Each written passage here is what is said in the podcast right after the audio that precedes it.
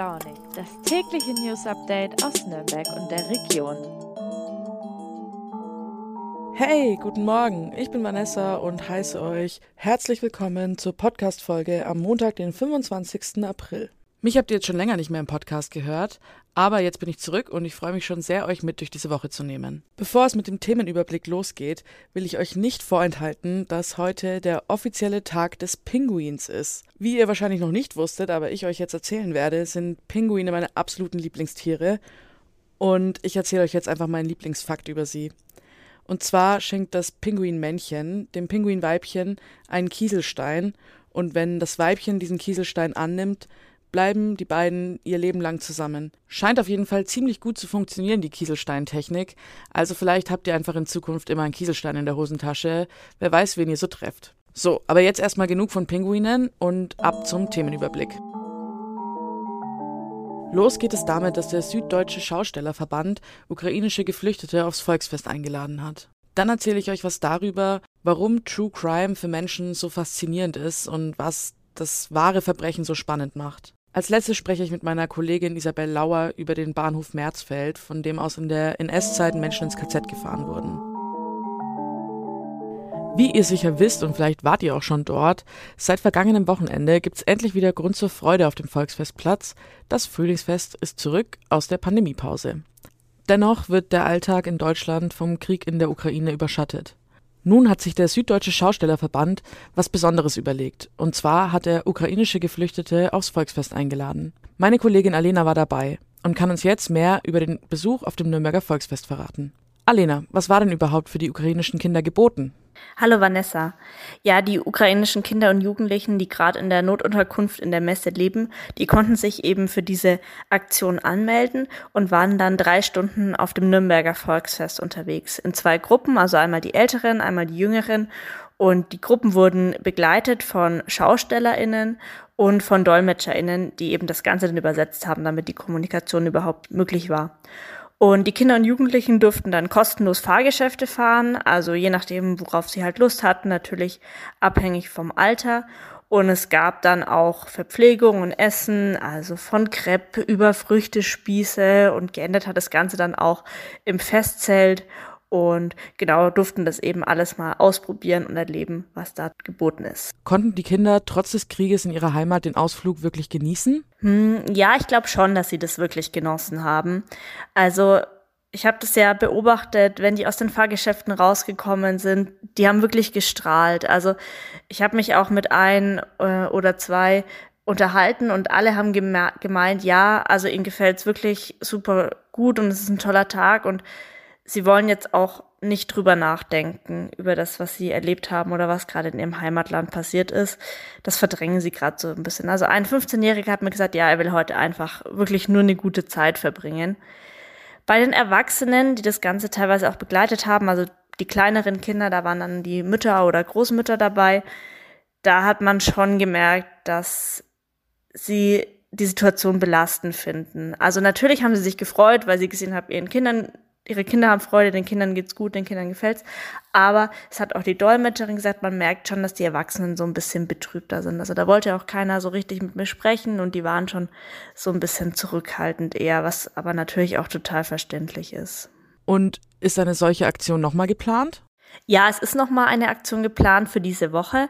Also es sollen nochmal zwei Gruppen Kinder und Jugendlichen, die in der Messe leben, dieser Besuch auf dem Volksfest ermöglicht werden. Das hat der Pressesprecher des Volksfestes gesagt und auch die SchaustellerInnen, die mit dabei waren.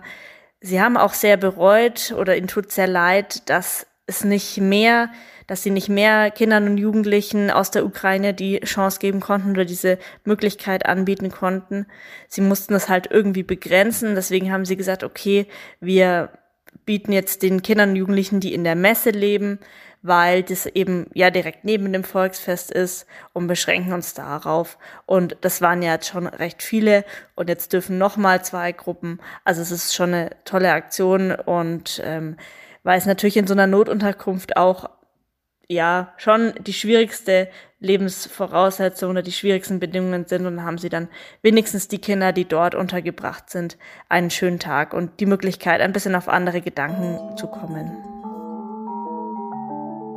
Ich muss zugeben, die Motivation, etwas über True Crime zu schreiben und eben darüber, was es so besonders macht und warum wir so an wahren Verbrechen interessiert sind, ist relativ egoistisch gewesen, weil ich selber großer True Crime Fan bin. Also ich höre, glaube ich, sechs oder sieben verschiedene Podcasts, wo es darum geht, welche Verbrechen wo, wann, wie stattgefunden haben. Ein interessanter Aspekt ist vor allem, finde ich, dass es gar nicht so eine neumodische Erscheinung ist, auch wenn es gerade so im Trend ist, also zum Beispiel als Jack the Ripper im 19. Jahrhundert in London sein Unwesen trieb, hat es auch schon Millionen Publikum verfolgt und die Boulevardzeitungen haben auch kräftig mitgewirkt, dass es äh, eine breite Masse erfährt. Aber dennoch hat das Genre schon nochmal einen ordentlichen Aufschwung ähm, erfahren. Und das reicht von Podcasts über Magazine, über Doku-Serien auf Netflix oder auch so im Fernsehen. Und ich habe mich gefragt, auch tatsächlich über mein eigenes Interesse daran, warum ist es eigentlich so und warum sind wir so interessiert an wahren Verbrechen? Tatsächlich ist einer der Gründe eben, dass es wahre Geschichten sind. Also es ist nicht fiktiv wie der Tatort oder wie andere Serien oder Krimis, sondern man kann es wirklich nachvollziehen. Also es ist wirklich passiert, teilweise sogar irgendwie gar nicht so weit weg und das ist für Menschen auf jeden Fall reizvoll. Damit ein bisschen einhergehend ist es so, dass äh, Adrenalin ausgeschüttet wird, wenn man eben solche Verfolgungsjagden oder irgendeinen Mordfall verfolgt. Und äh, wie wir alle wissen, Adrenalin sorgt für Nervenkitzel. Und die nächsten Gründe sind auch ein bisschen kombiniert. Und zwar zum einen sind wir gerne selbst Detective. Also wir raten mit, wir ermitteln mit, wir überlegen uns, welche TäterInnen kamen schon in Frage, was könnte als nächstes passieren.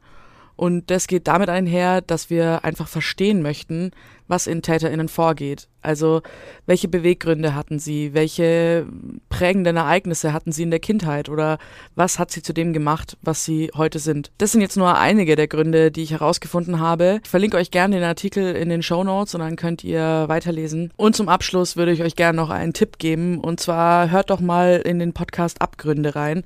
Der ist auch von unserem Verlag und da geht's eben um wahre Verbrechen aus Nürnberg und der Region. Ich finde es super spannend und kann es euch wirklich nur ans Herz legen. Der Bahnhof Merzfeld in Langwasser ist ein wichtiger Schauplatz der Nürnberger Lokalgeschichte des Nationalsozialismus. Aber das Erschreckende ist, er ist als solcher kaum zu erkennen und auch in Nürnberg nicht wirklich bekannt. Stattdessen ist dieser wichtige Punkt in der Geschichte einfach nur verwahrlost. Meine Kollegin Isabel Lauer hat recherchiert, ob der Bahnhof Merzfeld nun endlich zum würdigen Gedenkort wird. Liebe Isabel, erzähl uns doch mal bitte etwas zum geschichtlichen Hintergrund des Bahnhof Merzfeld in Nürnberg.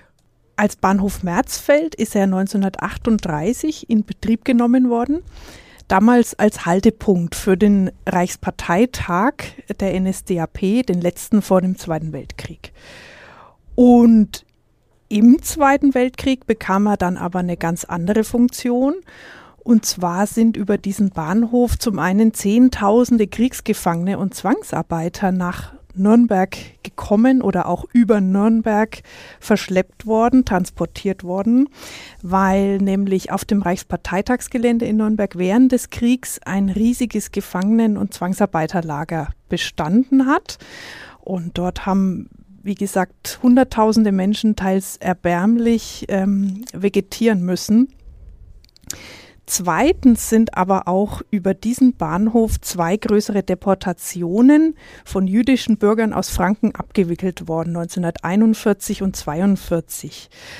Und von 2000 hier Deportierten haben nur 52 Menschen den Holocaust überlebt in den Vernichtungslagern im Osten.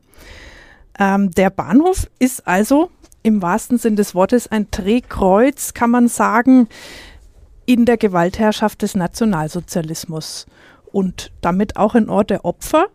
Und das ist leider fast vergessen. Wie sieht der Bahnhof denn aktuell aus und warum wurde bisher daraus keine Gedenkstätte gemacht? Ja, ich war kürzlich selber zum ersten Mal in meinem Leben dort im Rahmen einer Führung und ich kann also bestätigen, was wir seit vielen Jahren schreiben und berichten. Der Ort sieht erbärmlich aus. Ähm, Teile dieses Bahnhofs stehen unter Denkmalschutz, wie das Reichsparteitagsgelände auch. Aber trotzdem hat man diesen Märzfeld-Bahnhof optisch total verfallen lassen. Ähm, es liegt Müll rum, man sieht Graffiti, natürlich Pflanzenbewuchs und die Bahnsteige und auch der alte Eingangsbereich sind verrammelt. Also man kann gar nicht ans Gebäude hingehen. Ähm, gleichzeitig gibt es dort einen Tunnel für Fußgänger und Radfahrer und der ist an sich auch schon ziemlich sanierungsreif und voller Laub und teilweise abgesperrt. Man fühlt sich dort also unwohl. Es gibt zwei Infosäulen, die über die Geschichte informieren, aber halt sehr knapp und auch so ziemlich am Rande und ohne größere Sichtbarmachung. Das Hauptproblem dabei, warum dieser Ort so runtergekommen ist, ist aus meiner Sicht ein menschliches ähm, Bürokratie und ungeklärte Zuständigkeiten. Denn dieser Bahnhof gehört der Deutschen Bahn aber für das Umfeld ist die Stadt Nürnberg zuständig. Und das passiert dann ja oft, wo viele Leute verantwortlich sind, ist es am Ende keiner. Und die einen wollen kleine Lösungen, die anderen wollen große. Die Kosten sind nicht klärbar. Äh, man verliert wieder den Faden. Und ja, so schade es ist, aber es gab immer Wichtigeres, als diesen Ort wieder würdig zu gestalten. Und was sagen die Verantwortlichen? Kann in naher Zukunft mit einer Umgestaltung gerechnet werden? Es gibt schon seit fünf Jahren oder so ein kleines Konzept dafür, wie man den Bahnhof aufwerten könnte für Besucher aus dem Kulturbereich im Rathaus. Und das ist äh, schön, denn man müsste gar nicht so großartige Dinge unternehmen. Es wird also vorgeschlagen, mal Zäune zu entfernen und äh, eine Sitzbank hinzustellen oder eine Freifläche zu schaffen, wo man nicht vom Radfahrer umgefahren wird und wo man auch etwas genauer nachlesen kann, was sich da zugetragen hat in der Geschichte. Also um es kurz zu machen, sauber machen, reparieren, bessere Informationen anbringen, Führungen anbieten. Diese Ideen gibt es schon alle. Und jetzt gibt es einen neuen Anlauf dafür. Die Stadt und die Deutsche Bahn haben sich wieder näher zusammengesetzt und sprechen wieder miteinander. Und bis in drei Jahren, also 2025, will man das jetzt endlich in die Tat umsetzen die Beteiligten, die bekunden alle, dass es bestimmt nicht am Willen fehlt, aber so richtig transparent spricht irgendwie niemand über die Gründe für diesen Stillstand. Und ich kann mir das nur so erklären oder ich habe das Gefühl gewonnen, dass es den Zuständigen schon selber peinlich geworden ist, dass hier so lange nichts passiert ist. Jetzt sind wir auch schon am Ende der Folge angekommen. Ich möchte nur noch einen kurzen Bogen zum Anfang der Folge schlagen und zwar könnt ihr heute auf unseren Seiten nn.de und nordbayern.de nachlesen, was ein Tierpfleger über Pinguine erzählt. So, und damit wünsche ich euch einen wunderschönen Start in die Woche. Bleibt gesund, bleibt fröhlich und wir hören uns morgen wieder. Ciao, ciao!